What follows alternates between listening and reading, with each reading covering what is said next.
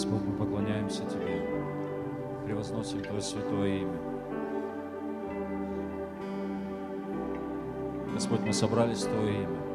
Мы собрались, чтобы поклоняться Тебе, чтобы выразить свое почтение, свое поклонение. И, Господь, мы говорим, что Ты, Иисус, Ты на престоле нашей жизни, на престоле нашего сердца. Господь, я благодарю Тебя. Благодарю Тебя. Спасибо Тебе. Спасибо Тебе за то, что Ты пришел в нашей жизни. Спасибо Тебе за Твое присутствие здесь. Спасибо Тебе. Я благодарю Тебя. Благодарю Тебя. Я прошу Тебя, Дух Святой, пожалуйста, благослови. Благослови. Прикоснись сегодня к каждому человеку. Пусть это будет не служение человека, но служение Твоего Духа. Я прошу Тебя. Дух Святой, действуй на этом месте. Где Дух Господень, там свобода. Я прошу Тебя, пусть Твоя свобода придет сегодня во имя Иисуса в наш разум, в наш дух, в нашу душу. Пусть придет свобода, я прошу Тебя. Дух Святой, принеси эту атмосферу неба на это место, в нашей жизни, в наши дома, в наш, в наш город, во имя Иисуса. Я благословляю, благословляю каждого человека, благословляю этот город. Благослови, Господь, прикоснись. Пусть Твое присутствие, оно сопровождает нас во имя Иисуса. Спасибо Тебе за все. И весь народ Божий да скажет Аминь. Давайте дадим Господу аплодисменты. Слава Иисусу. И, конечно же, приветствую того, кто рядом, и присаживайтесь в Божьем присутствии. Спасибо, прославление. Пожалуйста, присаживайтесь. Запишите тему проповеди, если вы пишете. Добро пожаловать в обетованную землю. Добро пожаловать в обетованную землю. Кто хотел бы оказаться в обетованной земле? Аминь. Мы все идем в обетованную землю. Обетованная земля – это место, место призвания, это место, где, ты, где мы понимаем, что вообще мы должны делать, где мы приносим много плода, где э, эта земля полна благословениями, где течет молоко и мед. И израильтяне, они стремились туда. Бог обещал обетованную землю. И вот они находятся в рабстве, Бог освобождает их из египетского рабства. И 40 э, лет они ходят по пустыне, они ходят вокруг одной горы, хотя расстояние, расстояние было всего лишь 60 километров. Они могли сделать такой знаете, просто марш-бросок, и, и могли за несколько дней э, э дойти и войти в обетованную землю. Но э, они 40 лет ходили, потому что вот это старое поколение, оно, э, их разум, он был не обновлен. И, э, и как, как многие говорят, что они вышли из Египта, но Египет не вышел из них. И поэтому они роптали на Бога, они роптали на Моисея, они предъявляли претензии. И Бог сказал, что вот это старое поколение, оно не войдет. И пришло ждать время, чтобы э, это старое поколение, оно все умерло там в пустыне. И вот израильтяне, новое поколение, они входят в обетованную землю. Благословение, победа, они радуются, начинают там кушать от плодов. Знаете, этот Иордан расступается, они проходят посуху, Чудеса Божьи сопровождают их, и они входят в обетованную землю. И на утро они просыпаются. И вдруг оказывается, ну это моя интерпретация, современный перевод, вдруг оказывается, что кругом полно врагов. И вдруг оказывается, что приходится воевать. Вдруг оказывается, что нужно воевать. Вдруг оказывается, за вот эту землю, за обещанную землю, оказывается, нужно воевать, нужно прилагать усилия. Возможно, они подумали, а вообще туда ли мы попали? Возможно, кто-то кому-то проповедовал и говорил, приди в церковь, и все твои проблемы решатся. Кто так проповедовал? И отчасти это, прав, это правда. Но это, полная, это не полная правда. Это правда, но не полная. Потому что проблемы-то они остаются. Но правда в том, что у нас появляется тот, кто помогает нам побеждать этих врагов, кто помогает нам решать эти проблемы. Аминь. И вот они оказываются посреди, посреди вот этих врагов. Кругом враги. И, возможно, они думали, может быть, мы вообще не туда попали, может быть, что-то не то, может быть, что-то неправильное. Но на самом деле все было то. И они попали, они вошли в обетованную землю. Но теперь они должны были воевать. Теперь они должны были отвоевывать эту, эту обещанную им землю. И э, как кто-то сказал, что э, в пустыне Бог делал чудеса для израильтян, а в обетованной земле Бог хочет делать чудеса через израильтян. Если я хочу быть в обетованной земле, то я должен быть готовым к тому, что Бог будет делать через меня чудеса. Не просто для меня, не просто я мне мое, не просто ответы на мои молитвы, но Бог хочет использовать тебя и меня для того, чтобы благословить других людей, благословить поколение, благословить, благословить потомство. Давайте мы откроем третье э, послание Иоанна, первая глава, второй стих. Третье послание Иоанна, 1 глава, 2 стих. Возлюбленный, молюсь, чтобы ты здравствовал и преуспевал во всем, как преуспевает душа твоя. Молюсь, чтобы ты здравствовал и преуспевал во всем, как преуспевает душа твоя. И знаете, наше преуспевание, оно, во-первых, зависит от того, какая атмосфера внутри нас – и читая Ветхий Завет, Библия говорит, что Ветхий Завет – это образы для нас. И когда мы читаем жизнь изра... израильского народа вот в этой пустыне, как они входили в обетованную землю, что с ними происходило там, в этой земле, то это для нас образы. Это та же самая война, которую мы сегодня ведем, но вот э, внутри нас, в нашем сердце, в нашей, в нашей душе. Это та же самая война, но мы не воюем с физическими, с чем-то с физическим, мы не воюем с людьми. Но наша брань, она не против крови и плоти, но наша брань против духов злобы поднебесной. Скажите аминь.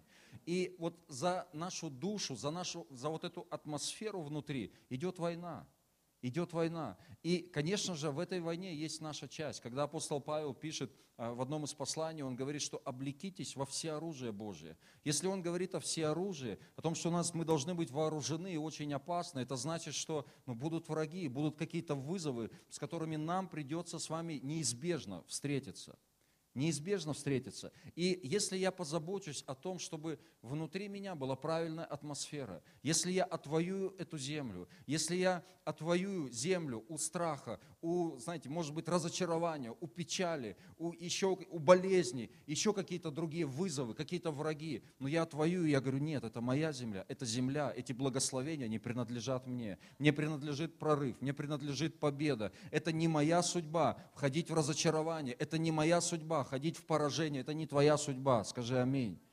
Наша судьба ходить в победе, и наша судьба, чтобы все эти враги, они были под нашими ногами. Об этом говорит Библия. И знаете, еще одна причина, почему Бог не убирает всех врагов и не убрал с обетованной земле всех врагов. Причина в том, что Бог хочет, чтобы мы научились уповать на Него, чтобы мы, чтобы мы были привязаны к Нему, только к Нему. Потому что когда есть вот эти враги, когда есть какие-то атаки, какие-то давления, то, знаете, мы очень близки к Богу как ни странно, да, вот в этих каких-то ситуациях очень часто мы близки к Богу. И Бог хочет, чтобы мы уповали на Него. И уповая на Него, всякий враг, он будет повержен. Скажите аминь. Только уповая на Бога, мы можем пройти в победе по этой жизни. Только уповая на Бога, мы можем иметь вот эту победу и полноту благословений вот этой обетованной земли. И я хотел бы показать три, три врага, с которыми каждый из нас мы встретимся – мы встречаемся в течение нашей жизни, мы встретимся обязательно с каждым из этих врагов. Это, конечно, далеко не все враги, которые будут встречаться нам на пути, вот в этой обетованной земле. Но э, эти три врага, они обязательно встретятся. Обязательно. И мы обязательно должны их победить. Скажите аминь.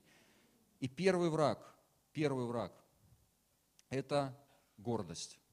Первый враг – это гордость.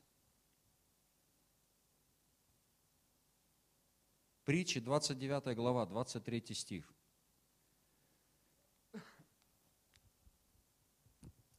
Притчи, 29 глава, 23 стих.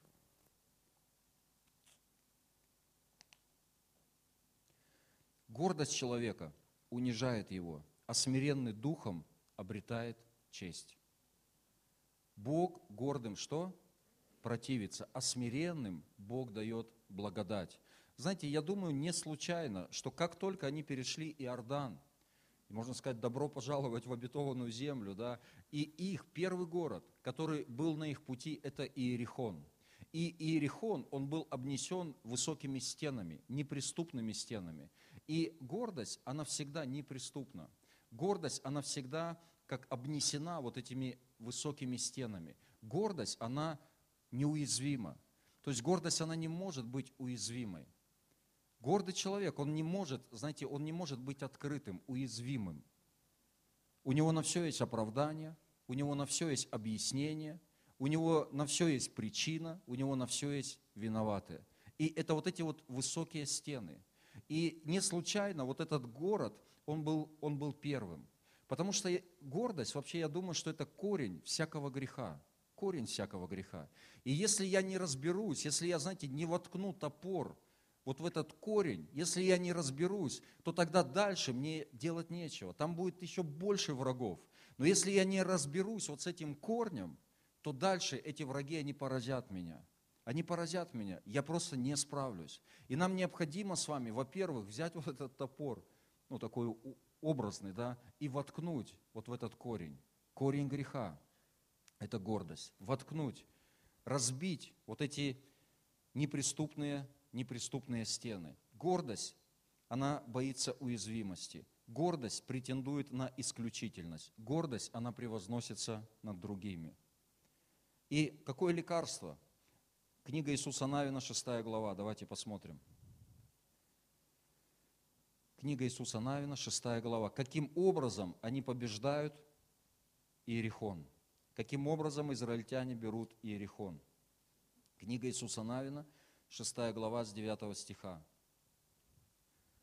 Народу же Иисус дал повеление и сказал, не восклицайте, не давайте слышать голоса вашего – и чтобы слово не выходило из уст ваших до того дня, доколе не скажу вам, воскликните, и тогда воскликните.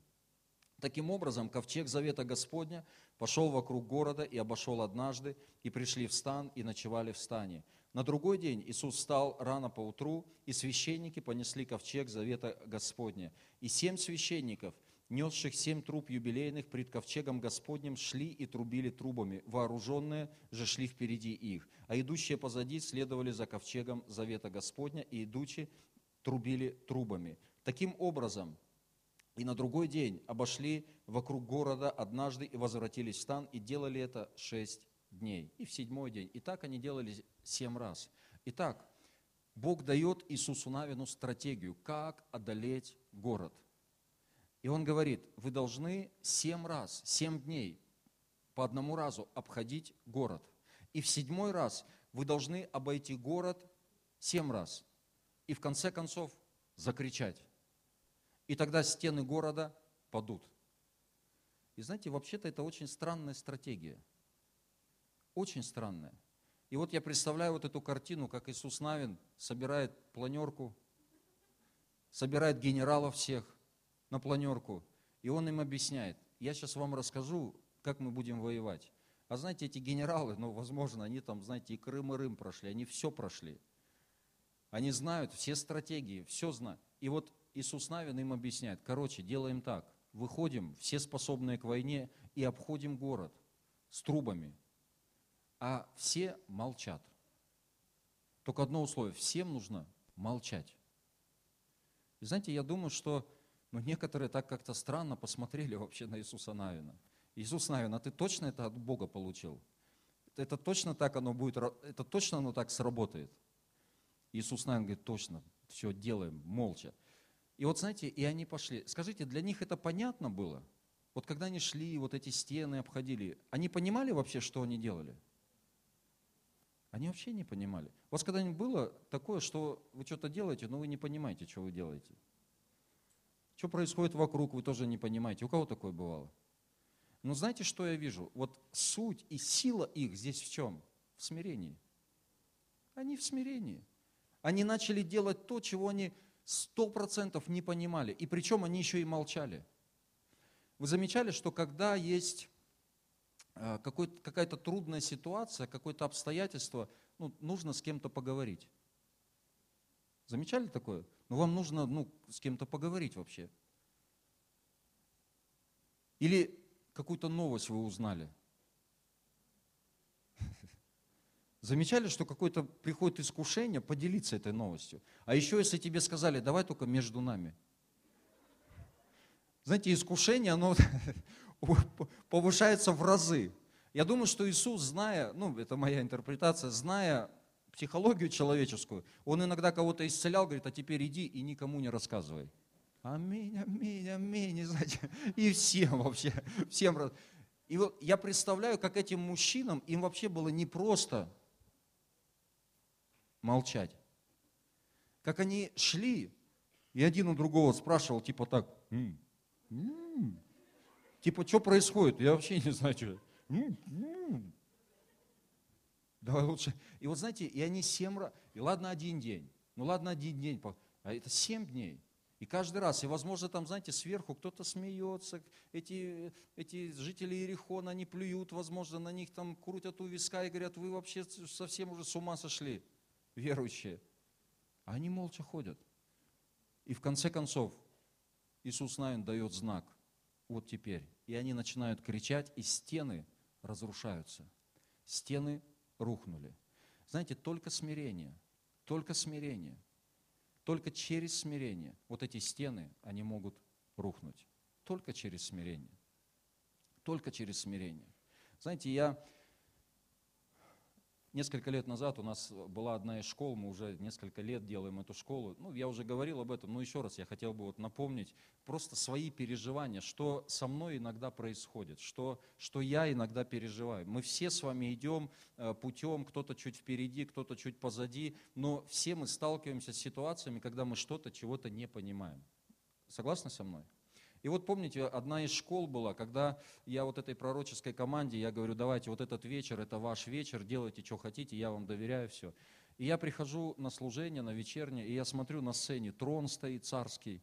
Помните, то там аксессуары все. Кто был на этом чудесном служении? Вот были герои веры, да? И вот и тут какие-то мечи стоят, еще что-то. И мне, э, и мне э, вот этот э, лидер вот этой пророческой команды говорит, давай, пастор Олег, ты первый, сейчас тебя будем в рыцари посвящать. Потом тебе нужно сесть на трон, ну и там потом тебе корону оденут, потом еще там какие-то пророческие слова тебе буду, будут говорить. Знаете, я вообще не люблю вот такое что-то театрализованное. Ну, я не против там этих всех театров, ну вообще, ну я не люблю какой-то пафос, знаете, вот, ну просто, я вот смотрю на все на это, смотрел, а у меня внутри, знаете, вот, а я еще же, как, я пастор, я имею определенное духовное чувствование. И я стою вот спиной к церкви, и всей своей, всеми своими духовными чувствованиями я чувствую вот этот вот не мой вопрос от церкви ко мне. Это что вообще? И мне говорят, давай, вставай на колени, будем тебя в эти, в, в рыцари. Ну, я встал на колени. А знаете, внутри такая какая-то вот борьба. И, и он меня положил это меч на плечо, давай мне там, ну, короче, посвятил меня в рыцари. Поднимают меня на трон, и я вот теперь сел на троне, закрыл глаза, думаю, чтобы никого не видеть вообще, осуждающие взгляды, сел на, на меня корону одели. И знаете, и одна сестра вот из этой команды, она мне сказала, вот просто обратилась ко мне, и она сказала две вещи мне, что Бог тебе говорит вот это и вот это. И это было то, о чем я молился последнее время. Это был конкретный ответ на конкретные вопросы. Никто не знал эти вопросы. Никто. И знаете, и вдруг я понимаю, что во всем, вот, во всем вот в этом действии, за всем за этим странным действием стоит Господь. И я вдруг понимаю, и я, и я принял это, и я говорю, я, я в смирении, я смиряюсь, и я буду делать то, что нужно делать. И знаете, и потом много свидетельств. Люди, люди здесь и плакали. Конечно, кто-то уходил. Я знаю, уходил, и, и опять же, ну, есть определенные как периоды. Кто-то уходил и говорил что-то странное. Но знаете, но я, как пастор, я принял это. И потом мне дали еще меч, я-то не знал об этом. Оказывается, теперь я, говорит, давай, Олег, ты пастор, давай ты теперь посвящай. И я посвящал народ от всего сердца. Я до часу ночи посвящал, если вы помните. Я посвящал, посвящал. Я так запосвящался, что я устал уже посвящать. Потом меня уже Надежда Борисовна говорит, может, я сменить пастора? Я говорю, ну, конечно, уже давно пора меня сменить. И оказалось, что уже час ночи. И я всех посвящал вот от, от, от всего сердца. И знаете, когда-то, какое-то время назад, я не понимал многие вещи, просто не понимал. Но когда я постарался вот просто вникнуть, стать частью этого, Знаете, для меня сегодня вот это, вот это направление, вот это, вот, вот это пророческое движение, это мощнейший, один из самых мощных инструментов вообще строительства и созидания церкви. Мощнейший. Когда-то, какое-то время назад, когда мне говорили об этом, я, я вообще, я, я говорил, да это, ну как это так? Как это я сейчас скажу всем, давайте все будем пророчествовать? Это же ерунда полная. Я же уже тогда пастор, там большая церковь, а мне там что-то объясняли вообще, как надо церковь строить. Но когда я стал вникать, когда я стал вникать, когда я стал вот погружаться в это, то я все больше и больше. И сегодня я все больше и больше вижу просто Божью руку на этом движении. Божью... Ничего нового не произошло. Ничего нового. Как мы шли, как мы шли к городу церкви, как мы шли к этому видению, так мы идем к этому видению. Просто Бог снаряжает, Он дает вот это все оружие, Он снаряжает нас, чтобы мы были более эффективными. Аминь. Я с одним братом недавно разговаривал в церкви. И мы друзья, очень хорошие у нас отношения. И он говорит, ну, я не понимаю, я не понимаю вот эти вот там пророчества, там еще что. Я говорю, ну, ну он просто по-честному. Ну, это нормально, нормальный разговор. По-честному, мы вот, вот мы друг перед другом стоим. Он говорит, я не понимаю. Я говорю, хорошо, а ты хоть, хоть одну книгу прочитал вот про это? То есть ты вот попытался хотя бы вникнуть в это? Ну, я не помню. Ну, то есть ничего он не читал и не вникал. Я говорю, да как, как ты хочешь вообще понять и разуметь? Ну как? Знаете, проще всего со стороны сказать, я этого не понимаю, и все. Это все, это все неправильно. Так а ты попробуй, ты попробуй ну, вовлечься. Ты попробуй хотя бы вот вникнуть. Это, знаете, как в семье. Поженились там парень с девушкой. Давай так определим. Я вот не понимаю все эти ремонты, я, не, я как муж, да, там я говорю, давай я не буду, я гвозди эти все, шурупы, шуруповерты, молотки, это не мое, я вообще туда вникать не хочу. А жена говорит, хорошо, а я тогда вообще уборка, готовка, стирка, я тоже в это вообще не понимаю, не хочу и даже знать не хочу. Ну и хорошо, давай так и жить будем. Ну здесь, знаете, ну тут хочешь, ну ты вникай в это. Ну погружайся, потом смотришь, это приносит благословение.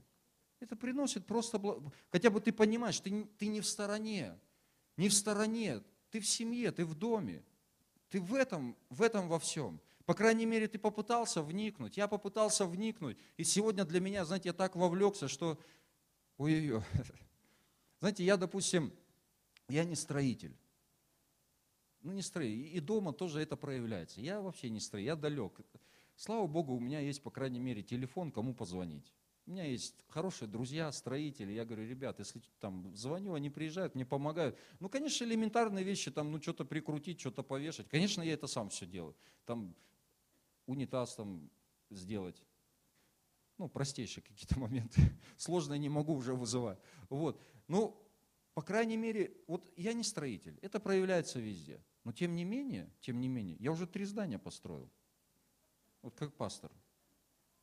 Я построил три здания. Знаете, я мог сказать, когда мне пришли и сказали, давайте вот здание надо строить, я мог сказать, не-не-не, я вообще в этом ничего не понимаю, давайте мы оставим. Но я не строитель, но я открыл для этого двери и сказал, ну хорошо, давай, давай будем делать, давай попытаемся, давай. Я вообще повар по образованию, сейчас еще религовед. Религовед и повар, где повар с религоведом и где строители. Да? Я, я, я далек от этого. Я до сих пор, но, по крайней мере, я вот во что-то вник. Я уже кое-что понимаю. Тут приехал на стройку на нашу, всю зиму не ездил, ну а там работы-то идут. Приехал, посмотрел на все, как отругал всех. Отругал прорабу, там всех, кто под руку попался, всех отругал.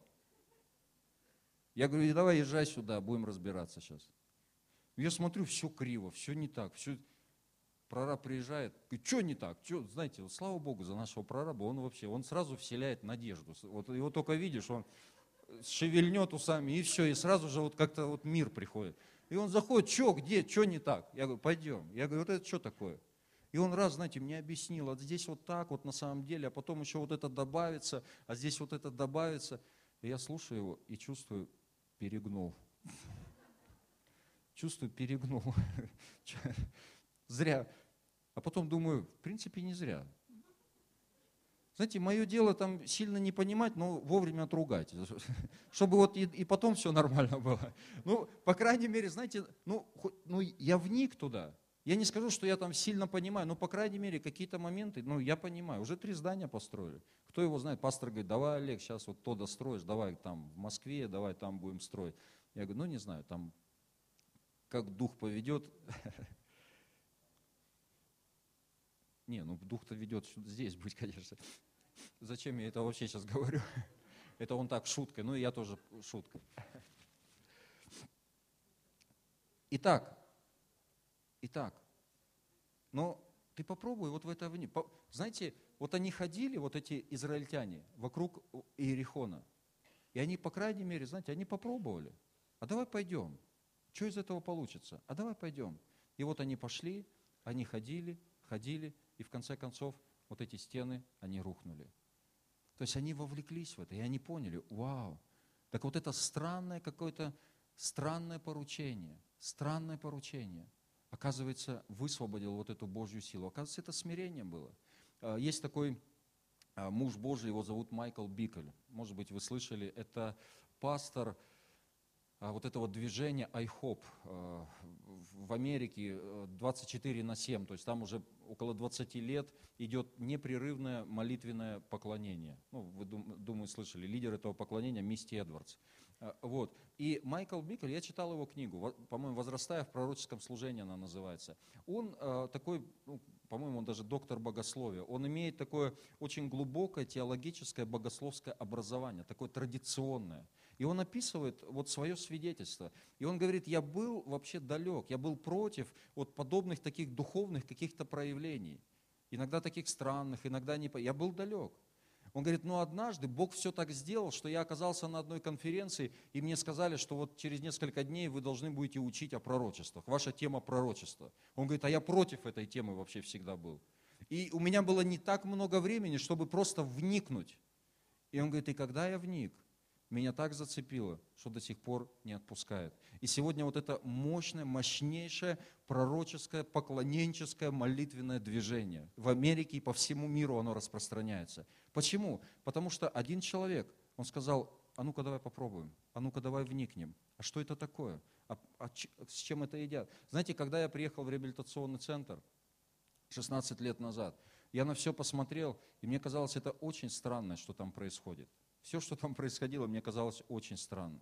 Но знаете, когда прошел день, два, три, я шаг за шагом, я в это вник, вникал, вникал, и настолько в это вник, что для меня сегодня, знаете, это вообще, это наслаждение, это жизнь. Аминь. Когда мы приходим, мы прославляем Господа, поднимаем руки, мы что-то делаем для Него. Вот это настоящая жизнь, это благословение. Скажите аминь. Когда ты вовлечен, а когда со стороны, как я уже как-то проповедовал, когда это жена Давида, знаете, она со стороны. Со стороны это всегда будет, со стороны это всегда человек будет осуждать, он всегда будет это не понимать, когда он не вовлечен. Но когда ты вовлечен, это поток, все, это, это движение, это жизнь. Скажите аминь.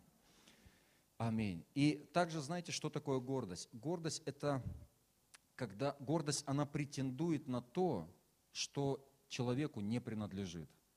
Гордость всегда будет претендовать на то, что человеку не принадлежит. Бог сказал Иисусу Навину, когда вы войдете, уничтожьте все, разрушьте все, уничтожьте всех людей, ничего не берите, никакого имущества. Но там был один человек, его звали Ахан, вы помните – и он взял из заклятого. Он взял то, что ему не принадлежало. И вот это, вот это проклятие, оно упало на весь народ. И следующий город был Гай. И Иисус Навин говорит, а, Гай это небольшой там поселок. Отправим туда 3000 человек, достаточно будет. И они пришли туда, и жители Гая погнали их. То есть они получили поражение, израильтяне. Почему? Потому что они взяли из заклятого. И это, и это было, тенью легло на весь народ. И знаете, это вот гордость, она всегда претендует на то, чего ей не принадлежит. Допустим, зависть. Это следствие гордости. И зависть обычно это когда я смотрю на кого-то, и я считаю, что э, я должен иметь больше, чем он, а почему-то происходит наоборот. Знаете, это как бы, когда я претендую на то, что мне не принадлежит. Были, а, были люди а, в Ветхом Завете, и мы можем видеть множество-множество каких-то примеров, когда были дети а, Давида. Одного звали Адония, второго звали Авесолом. И оба они, они решили стать царем. Но не Бог их ставил царем, а они сами. Они сказали, я стану царем, я стану. Но знаете, в Царстве Божьем Бог поднимает. Бог поднимает. И Бог поднимает смиренных людей. Бог гордым противится, а смиренных Он поднимает. Он поднимает смиренных людей. Знаете, я думаю, что, что Адония, Адония, он вообще на царстве был один день, или там около того. Он встал на царство, он собрал вокруг себя людей, которые, э, которые там помазывали его. Но на самом деле не он должен был царем быть. Не он. Соломон должен был стать царем. Но Адония, он схватился, он, он знаете, он как присвоил это себе. И Бог убрал его очень быстро. А Весолом также, он решил захватить то, что ему не принадлежало. Знаете, когда человек, он пытается быть тем, кем он, куда его Бог не ставил на самом деле, это очень опасно, это гордость. Это гордость. Но когда человек, он ходит в смирении, то Бог замечает такого человека, и он сам его поднимает.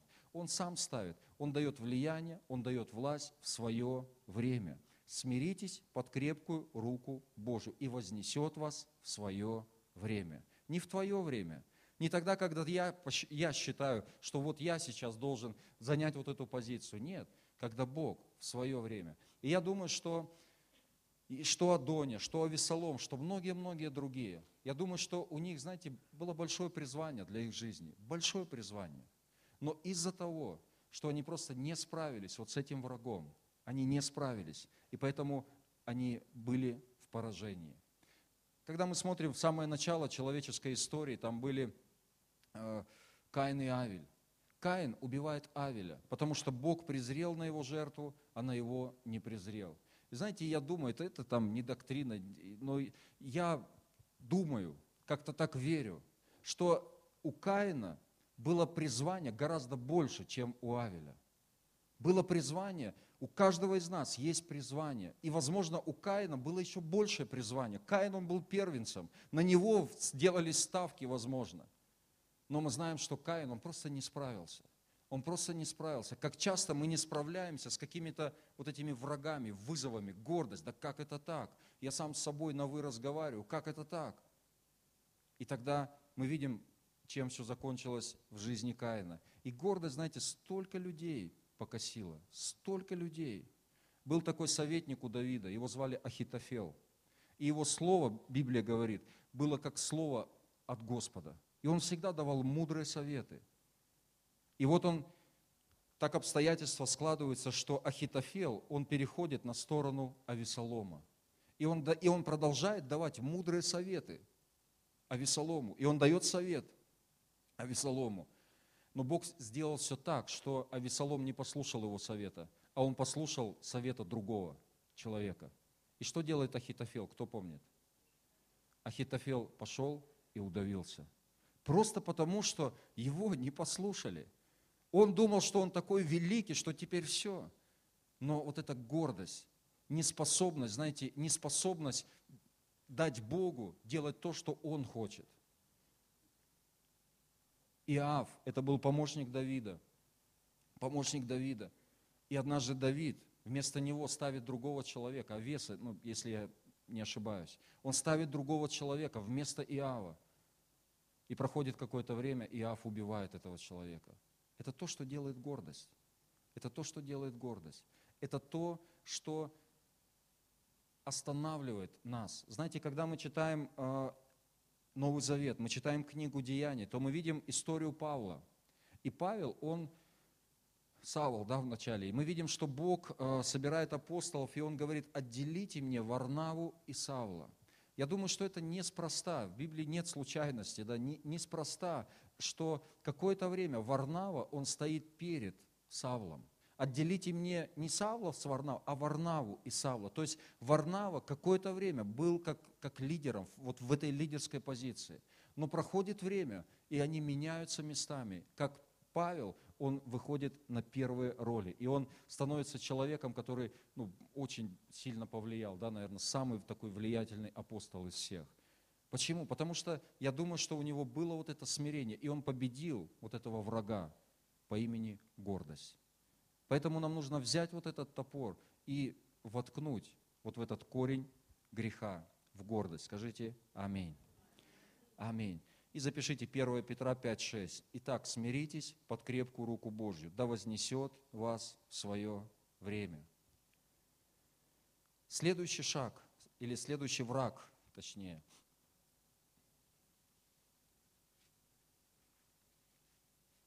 Следующий враг – это осуждение. Следующее – это осуждение. И я буду говорить о самоосуждении. Враги, враг по имени самоосуждение. Потому что осуждение, ну к осуждению мы должны с вами привыкнуть, братья и сестры. Потому что осуждать вас будут всегда – и если, вы, если Бог начал вас поднимать, то просто будьте готовы, что вас будут осуждать. Когда вы что-то скажете, вас будут осуждать. Когда вы не скажете, вас будут осуждать за то, что вы не сказали. Когда вы что-то сделаете, вас будут осуждать за то, что вы сделали. Когда вы не сделаете, вас будут осуждать за то, что вы не сделали. Так что это вообще это нормальное явление. Скажите аминь. И вообще не переживайте об этом. А, а кто что сказал? А он что сказал? А это... Да вообще забудь, кто что сказал. Что Иисус сказал? Вот что самое главное. Аминь. И, конечно, я не говорю о том, что, знаете, надо нарываться на грубость. Ну, специально. Я сейчас, сейчас все обо мне заговорят, да? Нет, нет, это не специально. Вот Иисус кому что делал специально? Вот Иисус вообще что кому что плохого сделал? Делал только добрые дела, исцелял больных, воскрешал мертвых, проповедовал, нищих там кормил – так его убить хотела там куча народа. Растерзать его хотели. Ничего не делал. Специально делать ничего не надо. Просто делай то, что Бог тебе говорит делай. И все. Скажите аминь. Аминь. И вообще не обращай на это внимания. Собака лает, караван идет. Кстати, вообще на самом деле вот эта пословица не так звучит. Она знаете, как звучит? Собака лает, когда караван идет. Когда идет, она будет лаять. Когда не, вот, дело дело Божье, следуй за Господом. Мы счастливые люди, у нас есть Господь, у нас есть, знаете, эталон справедливости, эталон истины. Аминь. И справедливость, она всегда восторжествует, в конце концов, во имя Иисуса. Аминь. Аминь. Итак, это осуждение или самоосуждение. Книга Иисуса Навина, 9 глава. Книга Иисуса Навина, 9 глава.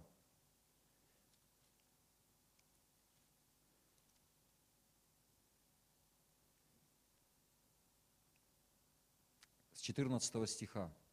Израильтяне взяли их хлеба, а Господа не вопросили. И заключил Иисус с ними мир и постановил с ними условия в том, что Он сохранит им жизнь, и поклялись им начальники общества. И 18 стих. «Сыны Израилевы не побили их, потому что начальники общества клялись им Господом, Богом Израилевым. За это все общество Израиля возроптало на начальников». Итак, Иисус Навин делает вот эту ошибку. Он не вопрошает Господа, он заключает завет с гаванитянами. Они его обманным путем, ну, обманули его. А он не спросил у Господа, он не спросил. И, и вдруг оказывается, что он заключил завет с тем, кого он должен был убить. Он не послушался, ну как, не спросил у Господа. И написано, что все возроптали на него, на начальников и на него возроптали. И знаете, кому вот знакомо чувство самоосуждения? Кому знакомо? Я думаю, что каждому человеку это чувство, оно знакомо. Когда внутри ты что-то сделал, что-то сказал, как-то поступил, и ты понимаешь, что это неправильно. Ты понимаешь, что что-то не то. И мы все несовершенны. Мы все несовершенны, и мы можем сделать что-то не то. Это как падение, ну назовем это падение, там ну, в разных смыслах, но все равно назовем, что, назовем это падением, что Иисус Навин, он упал да, вот в этой сфере, он оступился. Он оступился. Он Господа. И я думаю, что вот в такие моменты, я знаю, что в такие моменты, знаете, охота вообще никого не видеть или никого не охота видеть, да, никуда не появляться, никуда не идти. Вот это вот самоосуждение, да как ты мог, как ты там, как, как так получилось все. Кому это знакомо? Человек говорит, ну мне нужно побыть одному, мне нужно остаться одному, я дома буду читать Библию, молиться сам э, один на один. Но в этот самый момент как раз, как раз нужно наоборот идти в церковь, идти к братьям, сестрам, идти в Дом Божий, идти туда, где Господь. Аминь. И знаете, мы не будем открывать, у меня еще потом будет э, один враг очень важный, которого тоже нужно поразить. Но э, следующая глава, в следующей главе поднимается пять царей, и они нападают на гаванитян. И гаванитяне обращаются к Иисусу Навину и говорят, Иисус Навин, ты должен нам помочь, ведь э, ты заключил с нами завет. Мы в завете с тобой, ты должен нам помочь.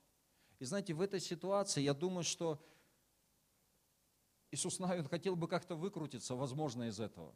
Как всем нам иногда хочется, знаете, без лишних потерь, без лишних каких-то э, эмоций, э, просто выйти из этой ситуации.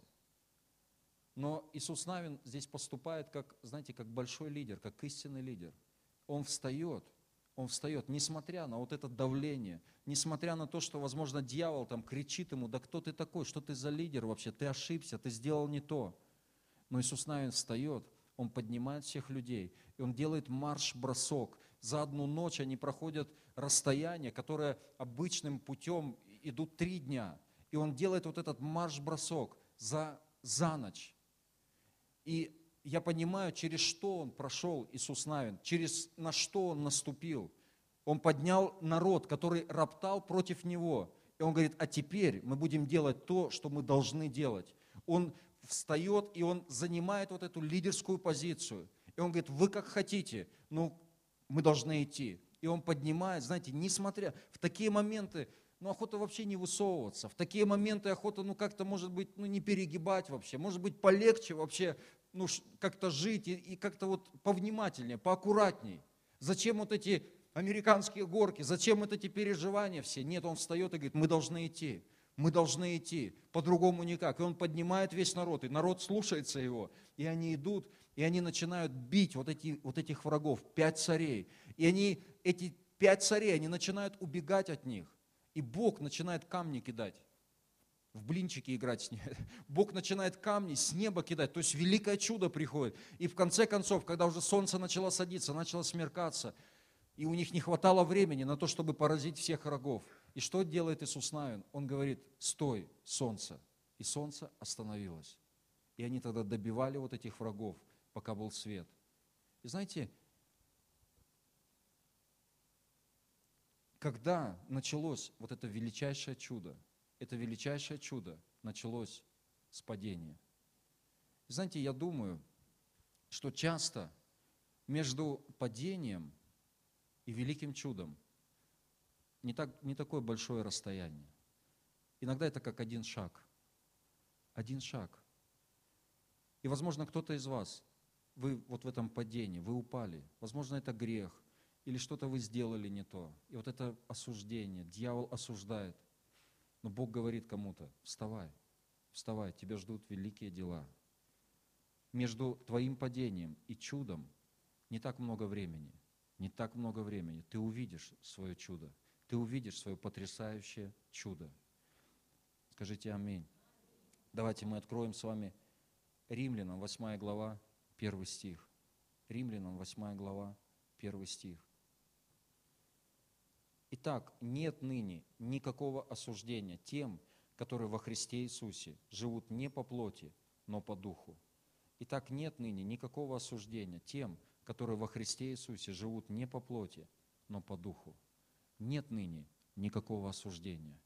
Это не дает нам права поступать, знаете, как нам заблагорассудится. Это не дает нам права грешить или злоупотреблять Божьей благодатью. Хотя Бог, Он не позволит никому злоупотреблять своей благодатью и милостью. Он ревнитель. Он никому не позволит этого. Но при этом Он и никогда не перестанет любить нас. Знаете, как это вообще вот соединяется, я не знаю то просто доверяешь Богу и все. Что Бог вот Он такой. И когда я упал, когда я сделал что-то неправильное, у меня всегда есть вот эта благодать и милость, чтобы подняться. Бог всегда меня ждет. Бог праведник, он падает семь раз, он встает. И праведник это не тот, кто падает, но праведник это тот, кто встает. Аминь. Это не дает нам права падать, но это дает нам право подняться. Подняться. Как евангелист, он пишет, хочу, чтобы вы не грешили. Но все-таки, если кто из вас согрешит, то мы имеем ходатая Иисуса Христа. Хочу, чтобы не грешили, но все-таки, если это произошло, знаете, там закрутило, завертело, ты куда-то попал,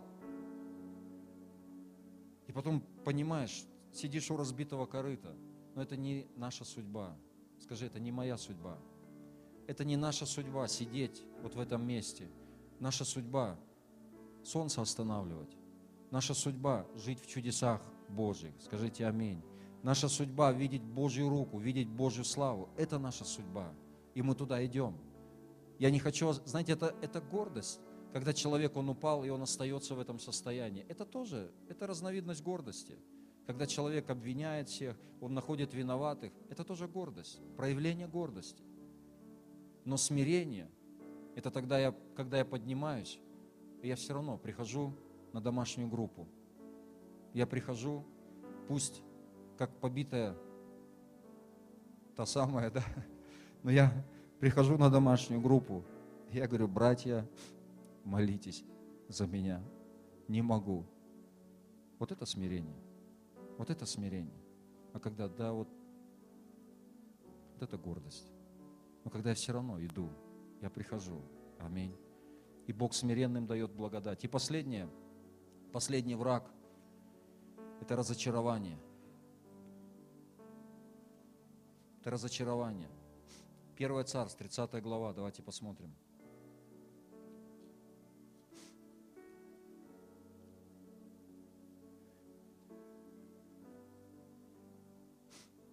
В третий день после того, с первого стиха, как Давид и люди пошли в Секелак. Амаликитяне напали с юга на Секелак и взяли Секелак. И сожгли его огнем, а женщины всех бывших в нем – от малого до большого, не умертвили, но увели в плен и ушли своим путем. И пришел Давид и люди его к городу, и вот он сожжен огнем, а жены их, и сыновья их, и дочери их взяты в плен.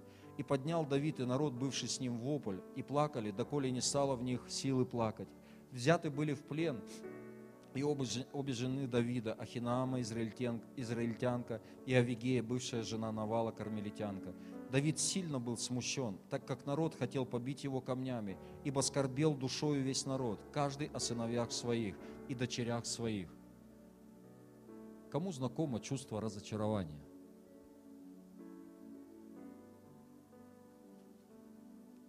И знаете, Давид, я думаю, он встретился с этим врагом, как никто, наверное, другой. Он и так уже 10 лет, или там около того, он бегает – от Саула несправедливо. Помазанный царь, его же помазал Самуил. Это не ошибка, это не случайность, его помазали. А он бегает. За ним гоняются, он прячется, там прикидывается ненормальным. Иногда ты думаешь, да вроде бы Библия говорит, я царственное священство. И ты приходишь в свою съемную квартиру. Царь, ложишься на панцирную сетку открываешь холодильник, а там висит. И ты читаешь и думаешь, как же царь, где царь? И вот Давид, знаете, он, возможно, ожидал, он нарисовал какие-то картины. И часто мы, знаете, мы что-то ожидаем, у нас есть какие-то картины, но иногда мы приходим вот к этому врагу, который называется разочарование. Все не так, как ты напланировал, все не так, как ты хотел. И разочарование. И мало того, что Давид убегает 10 лет несправедливо, он приходит в Секелак. Они приходят и всех увели, все сожгли, детей, жен, ничего нет. И мало того, все люди, в которых он так много вкладывал, берут камни и собираются побить Давида камнями. Сила вообще. Вот дожился – удослужился. И дальше написано, седьмой стих, но Давид укрепился надеждой на Господа, Бога своего. И сказал Давид Авиафару священнику, сыну Ахимелехову, Приведи, принеси мне Ефот. И принес Авиафар Ефот к Давиду. И вопросил Давид Господа, говоря, преследовать ли мне это полчища, и догоню ли я их? И сказано ему, преследуй, догонишь и отнимешь. И пошел Давид и отнял все. И Давид отнял не только то, что они забрались в Сикелаге. Давид отнял все то, что они забрали со всех других мест. Потому что они грабили, они грабили многие города, и потом они пришли в Секелак. И Давид забрал так много добра. И они возвращаются в Секелак вот с этим добром. И проходит время, приходит человек, посланник, и он приносит новость. И он говорит, Давид, Саул пал. Представьте, оказывается, что в момент самого сильного разочарования, в это же самое время, скажи, в это же время, в это же время, в другом месте Бог решал или вырывал корень проблемы. Бог решал твои вопросы. В другом месте Бог параллельно с этой ситуацией Бог решал его вопросы. Он убрал Саула.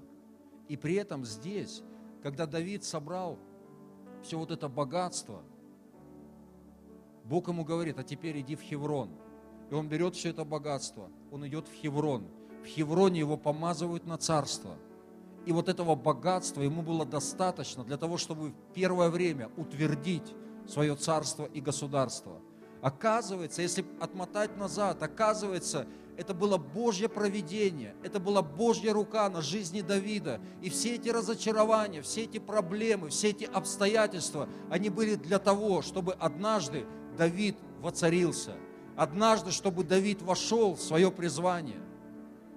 Знаете, я вижу, что вот если Бог хочет кого-то очень сильно поднимать, Он каждого хочет поднимать очень сильно, любого человека потому что мы Его дети.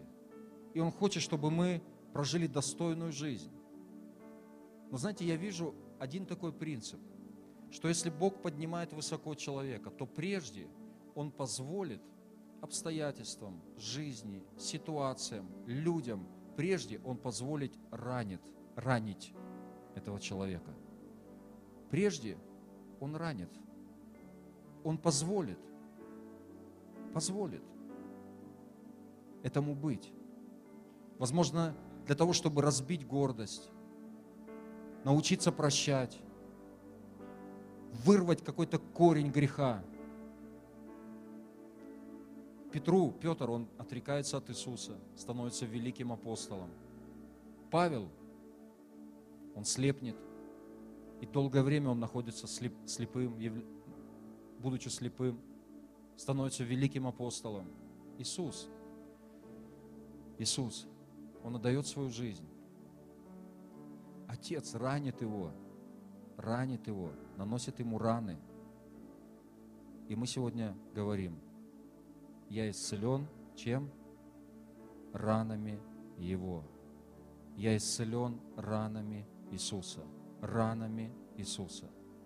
И знаете, когда Бог, когда мы позволяем Богу делать то, что Он делает, и, возможно, тебя ранили, возможно, что-то произошло. Но я говорю, нет, я не позволю этому разочарованию одолеть меня. Я не позволю тому самоосуждению одолеть меня. я не позволю этой гордости взять верх надо мной. Я доверяю Тебе, Господь. Я доверяю Тебе. И как Ты говоришь, добро пожаловать в обетованную землю, Господь. Я вхожу. Я готов. Я готов. Я хочу быть в этой земле. Я хочу пользоваться этими благословениями. Я хочу быть благословением для других людей. Скажите аминь. Аминь. Давайте дадим Господу аплодисменты. Давайте встанем.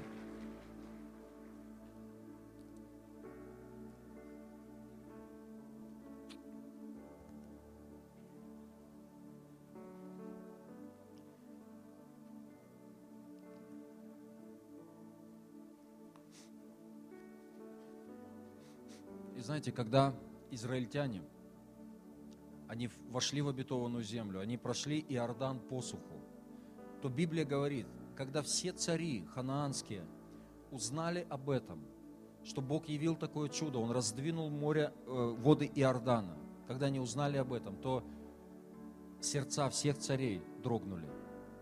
Сердца всех врагов, брат и сестра, они дрогнули. Они дрогнули перед детьми Божьими. Враги, они не сильнее тебя, они не сильнее меня. Эти враги, они не сильнее, их сердца не дрогнули, они может, могут только напугать. Но у нас есть все для того, чтобы иметь победу над всеми этими врагами. Во имя Иисуса. Аминь. Давайте помолимся. И если это касалось каким-то образом вас, вы чувствовали, что, возможно, это разочарование, этот враг, он давит на вас, или осуждение, или, может быть, гордость, то положите свою руку на сердце, и мы помолимся. Господь, я прошу Тебя, пожалуйста, благослови. Я прошу Тебя, Дух Святой, Дух Святой, я прошу Тебя, благослови. Я прошу Тебя, разбей все это давление, разочарование, самоосуждение. Вырви этот корень греха, эту гордость, Господь. Я прошу Тебя, разбей это во имя Иисуса. Во имя Иисуса. Господь, я благодарю Тебя. Прославление можете подняться. Господь, я благодарю Тебя за Твою работу, за то, что Ты совершаешь в наших жизнях. Спасибо Тебе. Спасибо Тебе. Ты сказал, что Ты смиренным даешь благодать. И я прошу Тебя, Дух Святой, возьми нас за руку и веди вот этим путем смирения, путем послушания. Я прошу Тебя, Дух Святой. Я высвобождаю это благословение на каждого человека во имя Иисуса, во имя Иисуса.